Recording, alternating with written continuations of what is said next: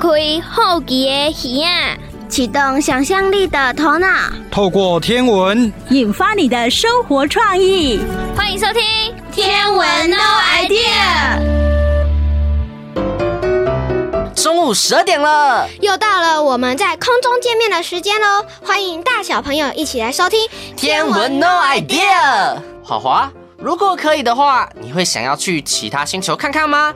像是月球、火星或其他更远更远的星球？我觉得不会，因为地球已经很好了。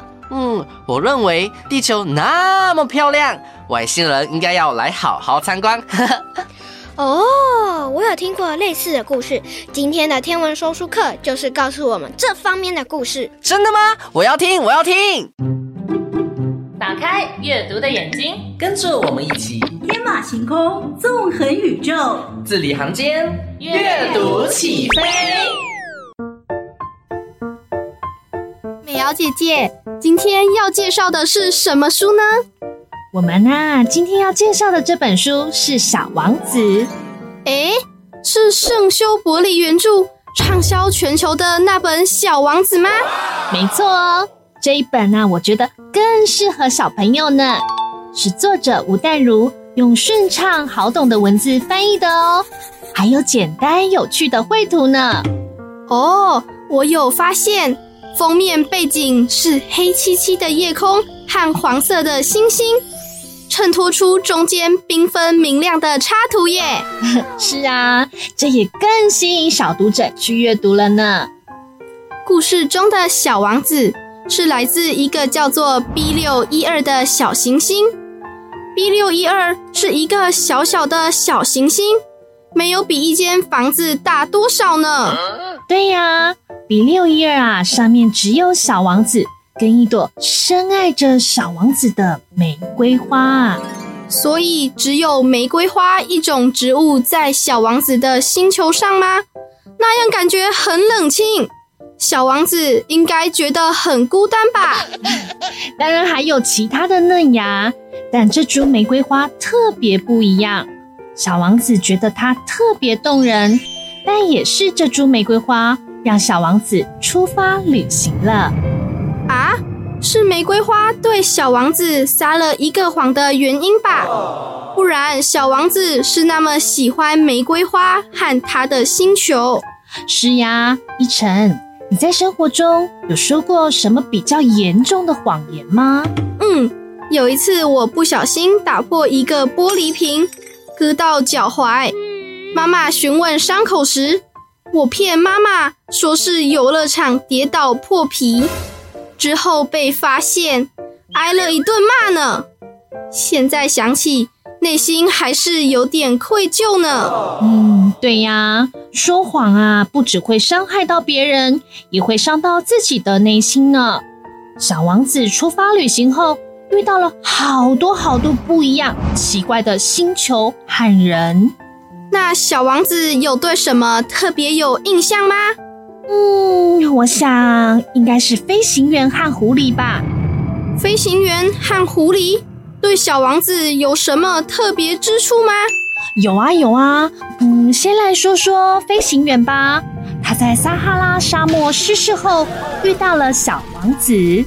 那小王子为什么会开始和飞行员说话呢？小王子啊，请飞行员替他画一只羊。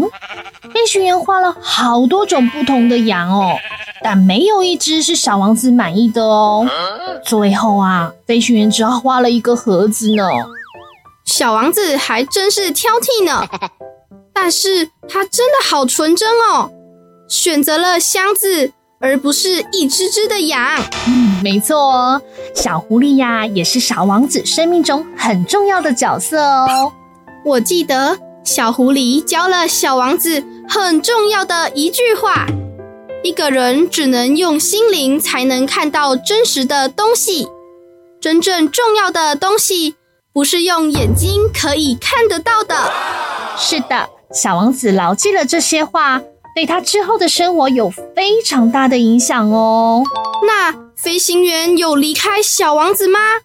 嗯，当然。但是啊，他们彼此心中都有一段美好的友谊啊。透过《小王子》这本书，我们看到了他对玫瑰花的忠诚，他对飞行员的坦诚，对小狐狸的种种疑问。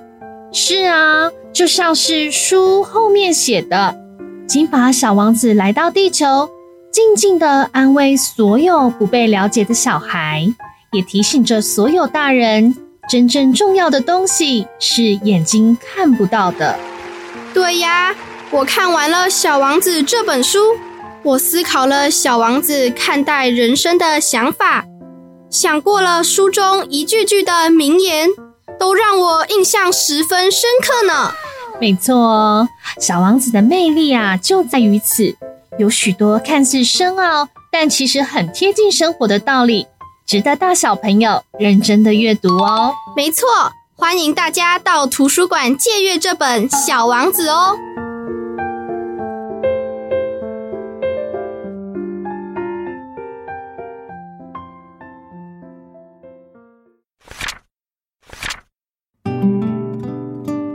小王子，圣修伯里。井边有一堵倒塌了的老石墙。第二天傍晚，我做完工回来时，远远就看见小王子坐在这堵墙头上，两脚摆呀摆。我听见他说：“你不记得了，这不是正确地点。”另一个声音一定回答了他，因为他回答说：“是的，是的，就是这一天，但不是这个地方。”我继续走向这堵墙，我没有看到任何人，也没有听到任何人在说话。可是小王子又回答道：“没错，你将会在沙漠中看到我脚印的起点。”你只要在那儿等我就行了，我今晚会到那里去。我离墙只有二十公尺，但还是没有看到什么东西。沉默了一会儿，小王子又说：“你有很好的毒液吗？你确信不会使我受很久的苦吗？”我停下了脚步。我的心被害怕撕裂了，但我仍然不明白。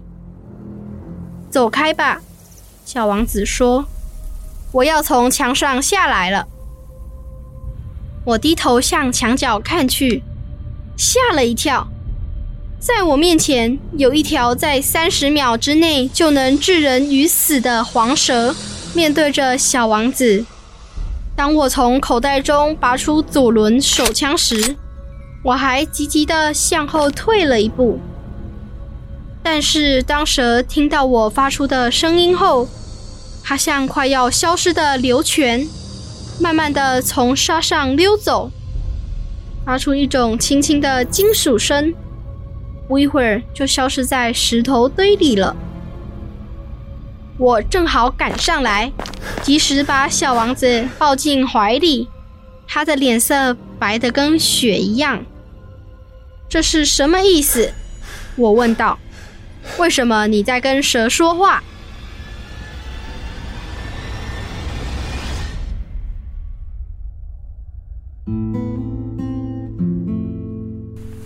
我松开了他经常戴着的金黄色围巾，用水沾湿了他的太阳穴，并给他喝了些水。我不敢再问他更多的问题。他十分严肃地望着我，并且用双臂抱着我的脖子。我感觉出他的心跳像被枪击中垂死的鸟儿一样。我很高兴你已经找出飞机引擎的毛病了，他说。现在你终于可以回家了。你怎么知道？我正要来告诉他，我的工作成功了。原先我想都不敢想。他没有回答我的问题，但他说：“我今天也要回家。”接着他悲伤地说：“路程太远了，也更困难了。”我清楚地察觉到有什么不寻常的事就要发生。我把他像婴儿似的紧紧抱在怀里，我感觉他正冲向一个深渊，但却没有办法阻止他。他的脸色非常凝重，像一个迷路的人。我有你的羊，也有装羊的箱子，也有一个口罩。他对我露出悲哀的笑容。我等了很久，可以看得出他正渐渐地恢复精神。亲爱的小人儿，我对他说：“你在害怕。”毫无疑问的，他在害怕，但他轻轻的笑了。今天晚上我会更害怕。一种无法挽回的感觉再度使我沮丧。如果听不到他的笑声，我一定不能忍受。对我来说，那笑声好像是沙漠里的清泉。小人，我说，我想再听见你笑。但是他对我说，今天晚上就满一年了。我可以在一年前来到地球的地点正上方，看到我的星星。小人，我说，告诉我，这只是一场噩梦。蛇的事情、相会的地方以及星星都只是梦而已。他没有答应我的请求，却对我说：“重要的是我们看不见的东西。”是的，我知道，就和花儿一样。如果你喜欢某一朵长在某个星星上的花，那么，在仰望天空时，就会觉得很甜蜜，好像所有的星星都盛开着花。是的，我知道，这就和那水一样，因为那滑轮和绳子。你给我喝的水就像音乐似的，你记得它唱出来是多么的甜美呀！是的，我知道，在晚上。你可以抬头仰望星星。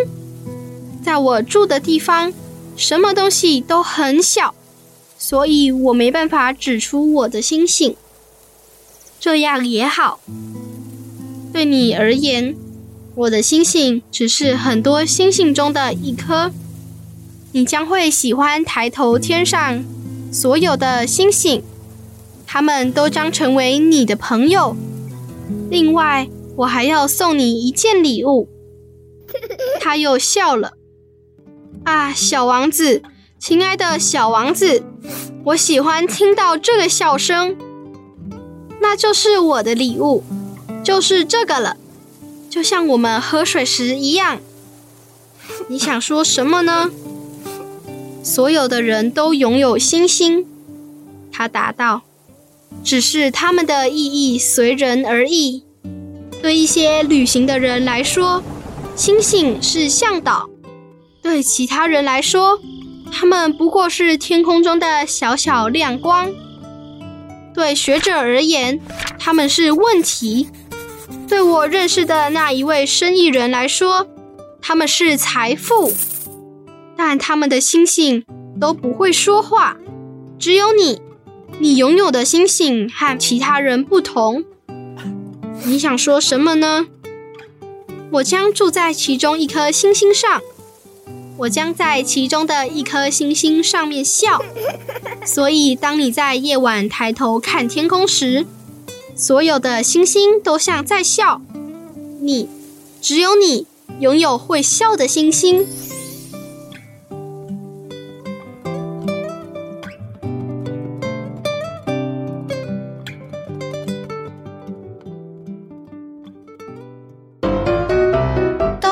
你喜欢看科幻电影吗？嗯，挺喜欢的啊。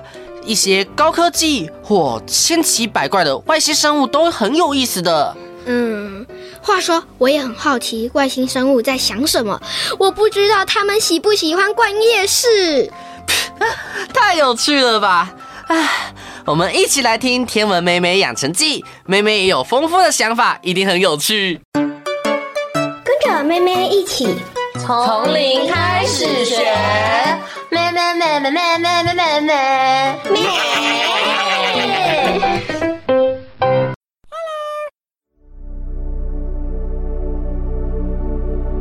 外星生物的电影层出不穷，也是科学家们一直想解开的谜题。若外星世界真的有外星人，是否跟地球世界的人类一样，也是独立的个体呢？还是都是复制人呢？这让妹妹觉得很有意思。那就跟着妹妹一起去探索吧。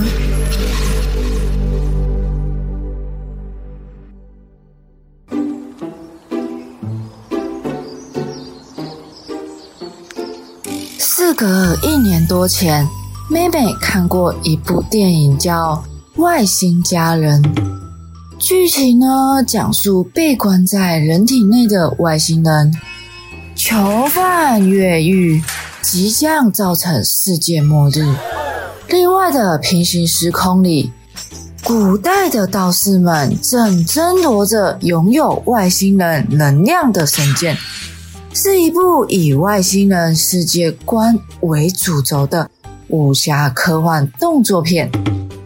电影中的打斗烧脑剧情满点哦，在外星人的世界里是充满了高科技，但缺乏了情感的，而且啊，时空切换的非常快速，同时呢，还有具备吞噬人类灵魂的能力哦。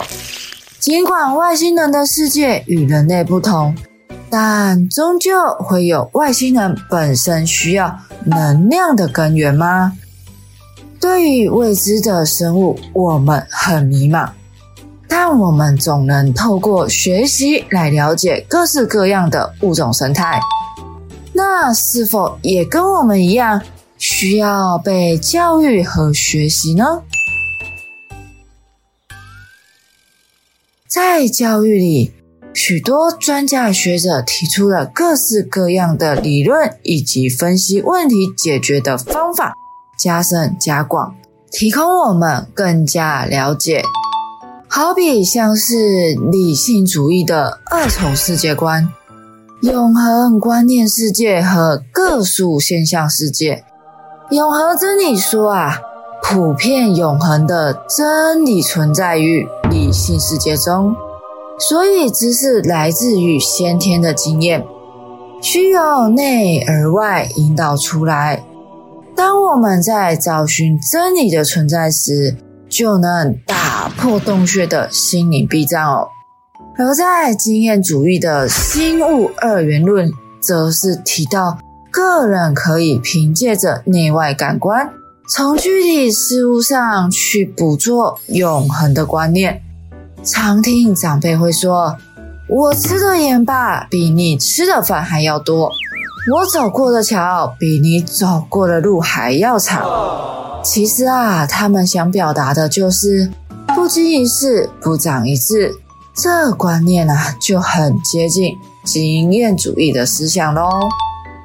人要如何获得确定性的真知识呢？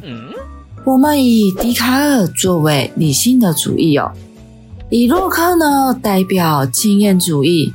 笛卡尔认为应该先找到一个最基本的核心思考为中心点，作为一切不容置疑的基础哦。由此演绎出的知识必然也是正确的。Oh yeah. 所以在这个过程中，笛卡尔啊，首先以不确定的方法作为探究。以梦境为例，梦里的一切都非常的真实哦，只有在清醒的时候才会发现自己在做梦。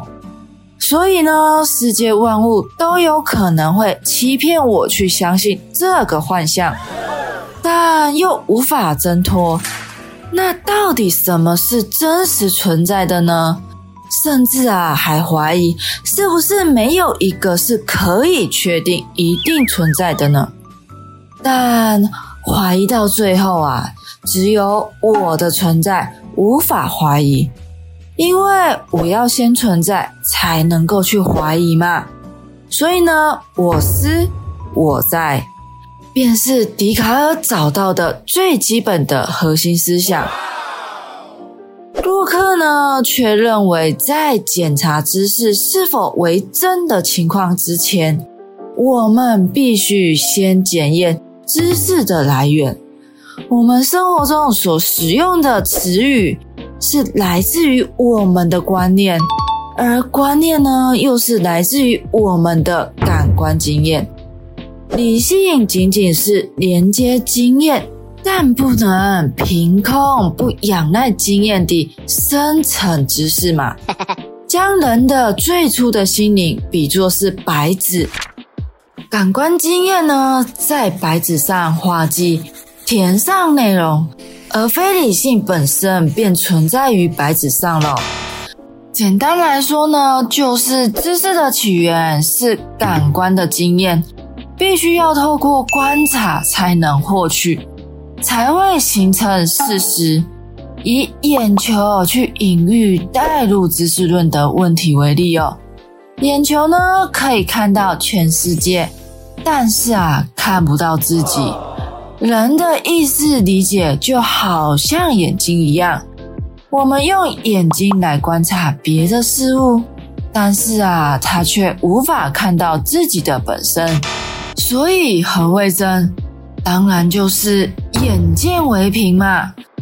看似对立的思想模式，却也有许多相互扶持支援的地方哦。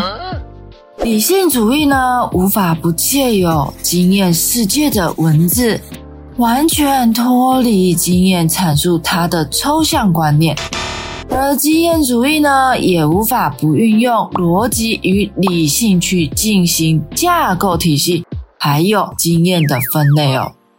理性主义成为了一种求知的背景，看似隐居幕后。但我们都是在理性的基础上进行的经验的实证累积哦。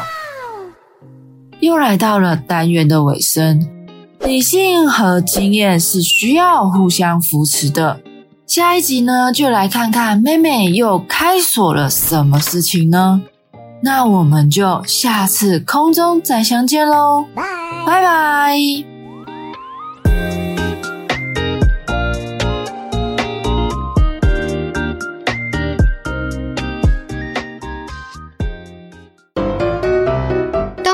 我前几天去看星星哦。哦，那么快就行动了啊，太厉害了！那活动体验怎么样？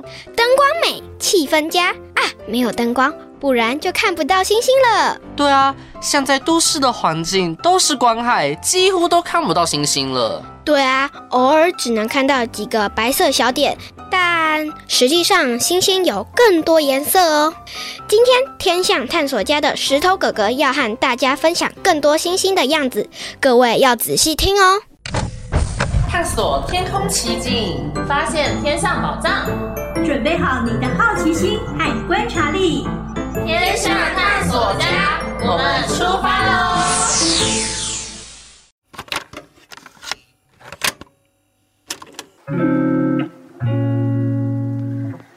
欢迎收听《天象探索家》，我是喜欢看平静天空的石头哥哥。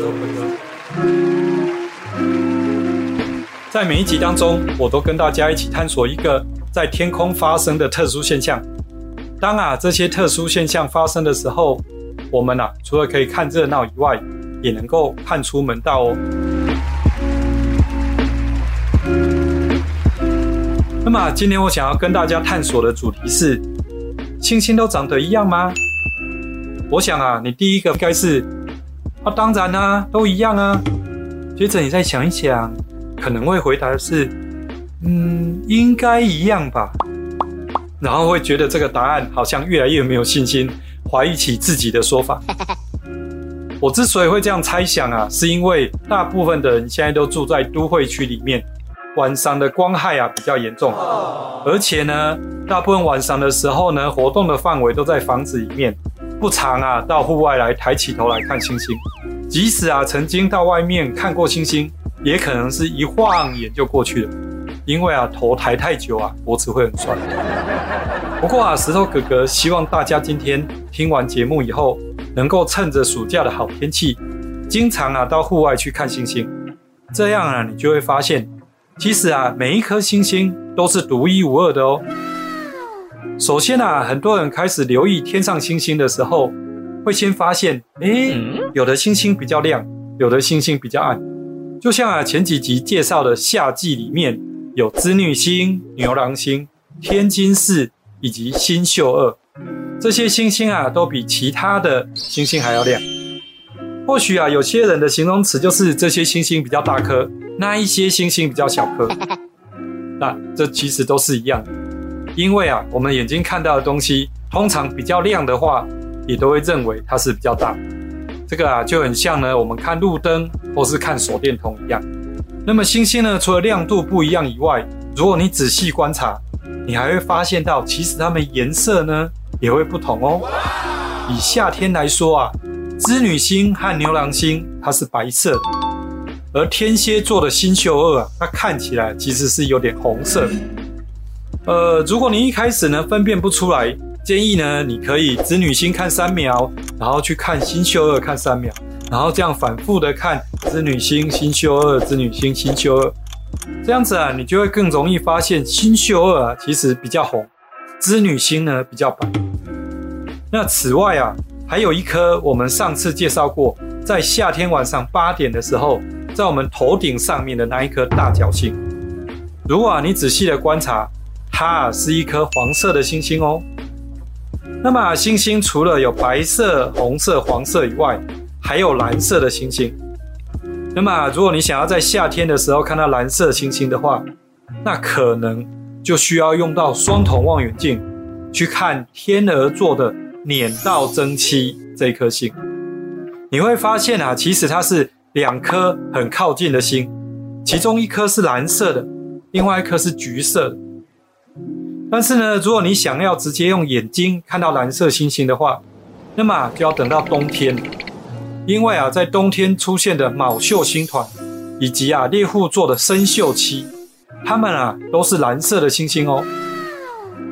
好，那么星星呢，除了亮度跟颜色不同以外，还有另外一个不一样的地方。其实啊，在上一段的内容我们就有介绍到，那就是啊，有些星星看起来就是独立的一颗，独立的一颗。有些呢，就是两颗星星很靠近，这个啊，我们就称为双星。像刚刚啊，我们说到的天鹅座的撵道增七，它就是一个双星。那么另外呢，还可能有很多星星聚集在一颗很小的范围，用眼睛看起来，它们好像挤在一起，这个啊，就叫做星团。就好像呢，我们刚刚提到的卯宿星团。那么视力好的人啊，在低光害的地方用眼睛看卯宿星团，通常可以看到个六颗。那么如果用双筒望远镜来看它的话，就会看到更多颗。第四个现象啊，其实跟大家熟悉的一首儿歌有关，那就是一闪一闪亮晶晶，满天都是小星星。很多人啊。好像都是因为这首歌而认为天上的星星都会一闪一闪，特别啊是在夏天下过雨后的晚上看星星，你也会发现到这些星星啊闪得更厉害。不过啊这时候如果你仔细看的话，其实啊会有少数几颗星星是不会闪的哦。这些不会闪的星星啊，它就是太阳系里面的行星，就像啊最近傍晚呢西边出现的火星。还有啊，大约是九点从东方升起来的土星，以及啊半夜十二点从东方升起来的木星，这几颗行星啊，它们其实都不会像一般的星星一样闪烁闪烁。我猜想啊，听这个节目的人也应该有人经常看星星，然后啊，曾经呢在晚上八点呢以前，然后会发现到说，哦，天空有个。细小的亮点，这样子缓慢的移动。一开始呢，可能会认为自己是眼花的，然后就会想说：哦，难道它是飞碟吗？这个啊，其实答案是很接近的哦。那个啊，缓慢移动的小光点，其实是人造卫星。它是啊，反射太阳光以后呢，让我们可以看得到。所以啊，在天黑后两个小时，或者是在日出前的两个小时，都有机会看到它们哦。这时候啊，应该有人就会想说：“哦，这个我曾经在傍晚的时候看过，哈，除了缓慢的移动以外，还会一闪一闪的哦。”通常啊，如果听到这样的描述，我都会说：“那个啊，不是人造卫星，那个啊，叫做艾尔普兰星。”然后啊，对方就会说：“哦，怎么那么厉害，连这种星星都会知道？”然后我就会说：“因为它的名字呢，叫做 airplane，就是飞机的意思啊。”好，这时候呢，在场的大家就一起大笑，因为觉得这种星星的名字取得真有趣。好，那么今天呢，我跟大家一起探索星星看起来都不一样这个主题。希望啊，从今天以后，只要是好天气的夜晚，大家呢都能够到户外来抬起头看星星，看啊，你对星星的观察力是否变得更厉害了呢？那么啊，希望你把看星星的经验也一起分享在我们的留言区里面。让我知道呢，你已经往天象探索家又更进一步喽。我是石头哥哥，我们下次见。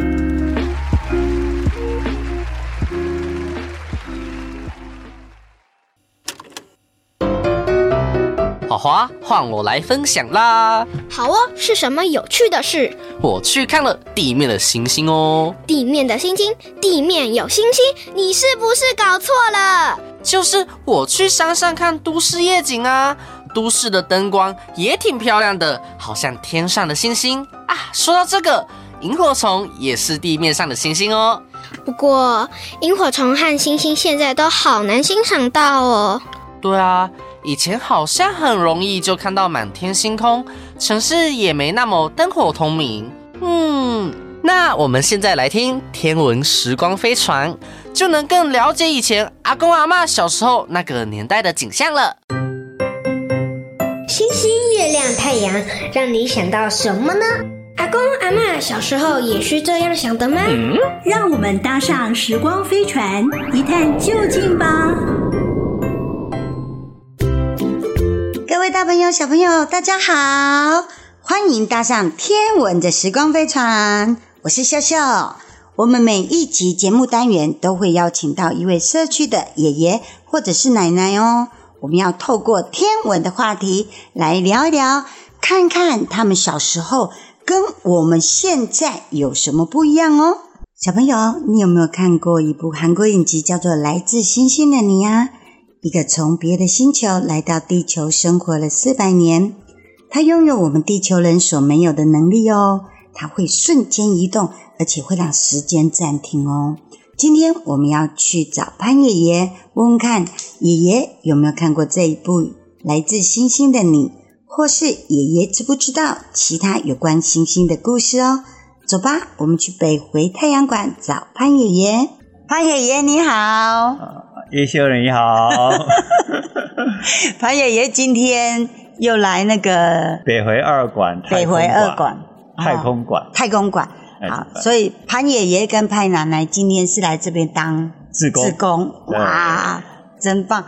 请问潘爷爷，你今年几岁了？呃，七十七了。七十七岁了。对。哦，所以七十七岁你还来北回二馆这边当志工？对啊，啊，就是陪着陪陪他奶奶一起来这边来看一看。那因为可以跟小朋友一起啊。或有互动哦，跟小朋友一起互动，所以这边常常会有小朋友来这边观看嘛，哈。呃，有啊，最近北回二馆在办一日游学的课程，哦，在几乎每天都有一群的小朋友来参与这个课程。哦，是是是是。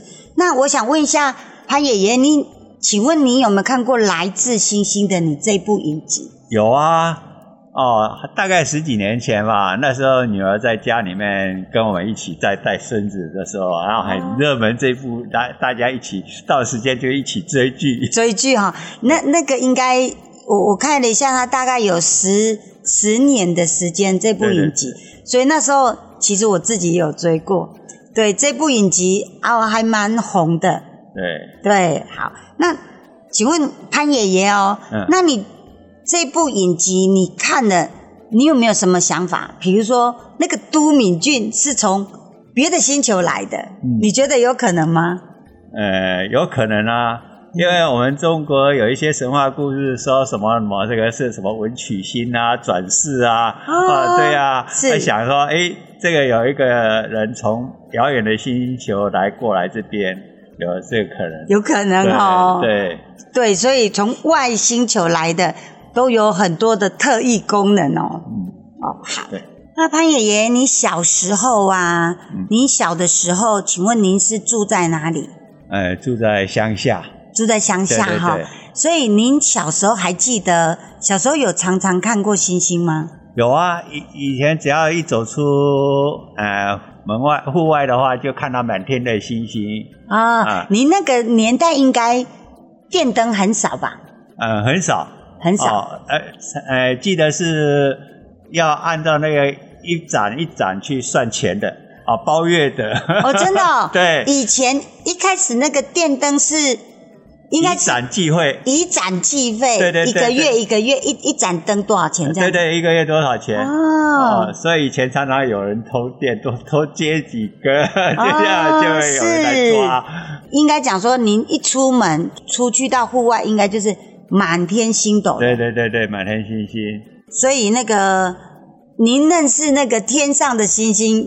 不认识，只看到满天星星。因为那时候也没有人教我们说这是什么星，啊、什么这个什么星啊，也不知道北极星在哪里，也不知道什么像现在牛郎星、织女星。是是是是是是，所以来这边太阳馆这边。这个当志工，对我们天上的星星有更多的了解了吗？有有，对啊，另外还参加了个嘉义市天文协会的课程啊，对天上的星星，随着季节不同，认识的更多。哦，真的太棒了，对，对是是是。那潘爷爷，呃，除了这些小时候看过星星，那您还听过有关于星星的故事吗？有啊，最近很流行的一本绘本叫《小王子》啊。啊，啊，对，这本小王子。哎，对，小王子呢是居住在一个 V 六一二的小行星。对对对对对对。然后他在那个小行星很小啊，那他那个小行星上面呢有一朵小玫瑰花，对，他就整天就跟他在一起相处。啊，像有一天呢，他就跟玫瑰花闹翻了，所以他就开始流浪。流浪、哦、对，是他到小行星，其他的是一些小行星地方去，对对，然后最后就来到地球。后来那个小王子有来到地球对，对我我有看过这本小王子，嗯、我觉得还蛮好看的。对啊，除了我们这个小王子之外，还有其他的关于星星的故事吗？呃，在中国里面也有很多跟星星有关，像牛郎织女的故事啊，哦、对，大家都很知道。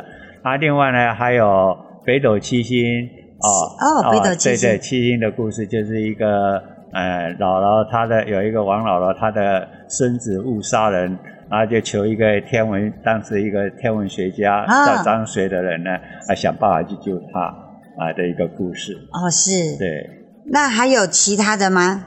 嗯，还有像七仙女也是其中一个。哦，小时候我也有听过七仙女。对。哎。七仙女好像是那个王母娘娘的，她底下的七个她的孙女啊，啊，然后他们平常有时候他们就会来到凡间啊，然后就被化成天鹅来凡间呐，来玩凡间玩玩，啊玩了之后呢，在天亮之前要赶快回去，然后呢，啊有一次呢，就有人那个好像偷了他的衣服，偷了衣服，他他不能回去，飞不回去了，对对对对，啊。哦，所以这都是属于以前的那种，应该算是民间的传奇故事哈，神话故事。对，神话故事。对对对，也是非常精彩。对。那潘爷爷，你觉得这么多有关星星的这些啊，不管是民间的传统故事也好，或者是现代的戏剧也好，你觉得？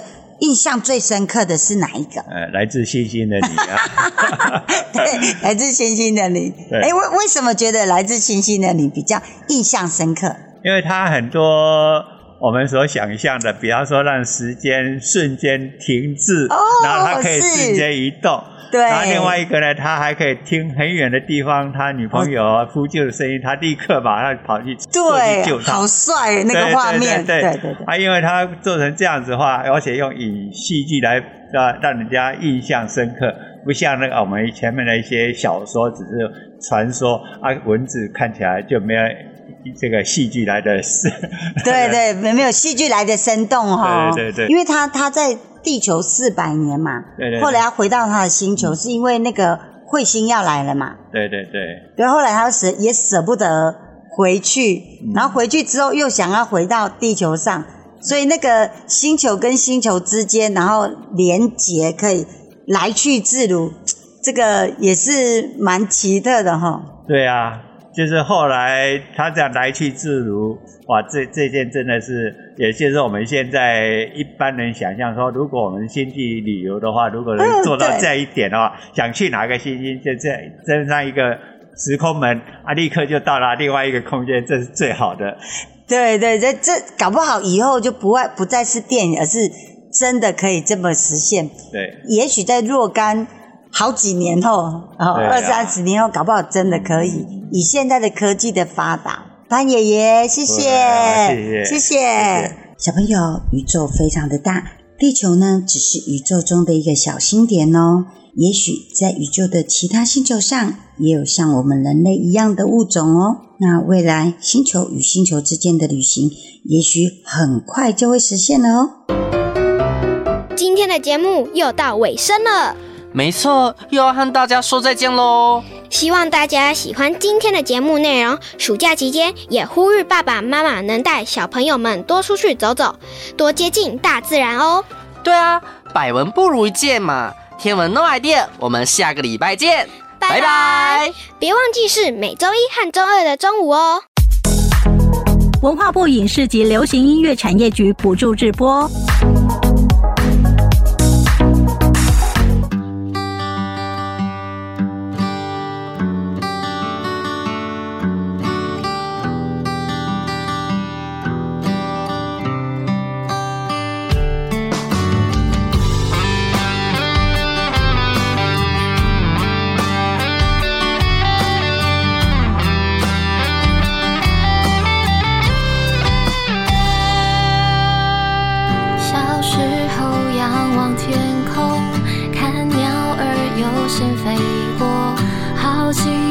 想着云朵它的背后会藏些什么？